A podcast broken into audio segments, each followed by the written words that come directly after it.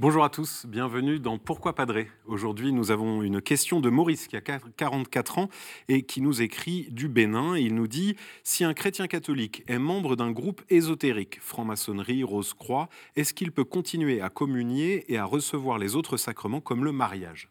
Alors bonne question Maurice, euh, c'est une question qui a été tranchée depuis longtemps dans l'Église.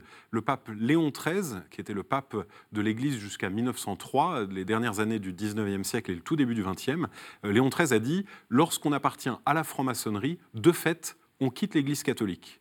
Le code de droit canonique, le code de droit qui a été édicté en 1917, précisait également que l'appartenance à de tels mouvements ésotériques était aussi euh, à, l'encontre de l'appartenance à l'Église catholique. Et puis tout au long du XXe siècle, il y a eu pas mal de polémiques, en début du XXIe siècle aussi, et on se pose un peu toujours ce genre de questions.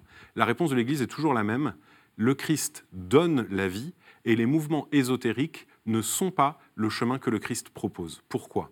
Parce que dans ces chemins ésotériques de la franc-maçonnerie, des Roses-Croix et d'autres groupes comme la théosophie, etc., il y a une manière de refuser de croire que au sein de l'Église se déploie le don de Dieu qui conduit à la vérité. Et donc il y a toujours une forme syncrétique de croyance, c'est-à-dire une impression que Dieu se donnerait au travers de toutes les cultures et qu'il faudrait aller piocher à droite et à gauche des petits éléments qui les uns et les autres conduiraient à Dieu. Alors que nous croyons, nous catholiques, que c'est au sein de l'Église catholique que Dieu se donne pleinement et suffisamment.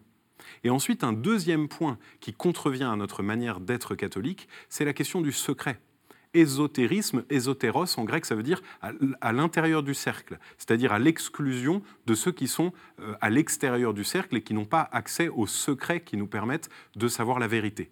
Et donc, nous, catholiques, nous considérons que les secrets de Dieu sont faits pour tous. Et du coup, nous sommes initiés, l'initiation chrétienne, comme dans les sociétés secrètes. On est initié au secret divin, mais pas un secret qui doit être caché, mais bien un secret qui doit être répandu et dit à tous. Et donc, tout secret doit être pour nous l'objet d'une méfiance et donc on ne peut pas vivre dans le secret et être chrétien. Alors vous pouvez le dire autour de vous et essayer de discuter avec ceux qui appartiennent à ces chemins philosophiques. Il y a sans doute des choses intéressantes à discuter avec eux, mais en tout cas, on doit choisir et on doit choisir le Christ. Merci en tout cas pour cette question, Maurice. Merci à tous ceux qui posent des questions. Continuez à le faire sur le mail pourquoipadré.com, sur les réseaux sociaux avec le hashtag pourquoipadré et retrouvez cette vidéo ainsi que les autres sur ktotv.com. À très bientôt.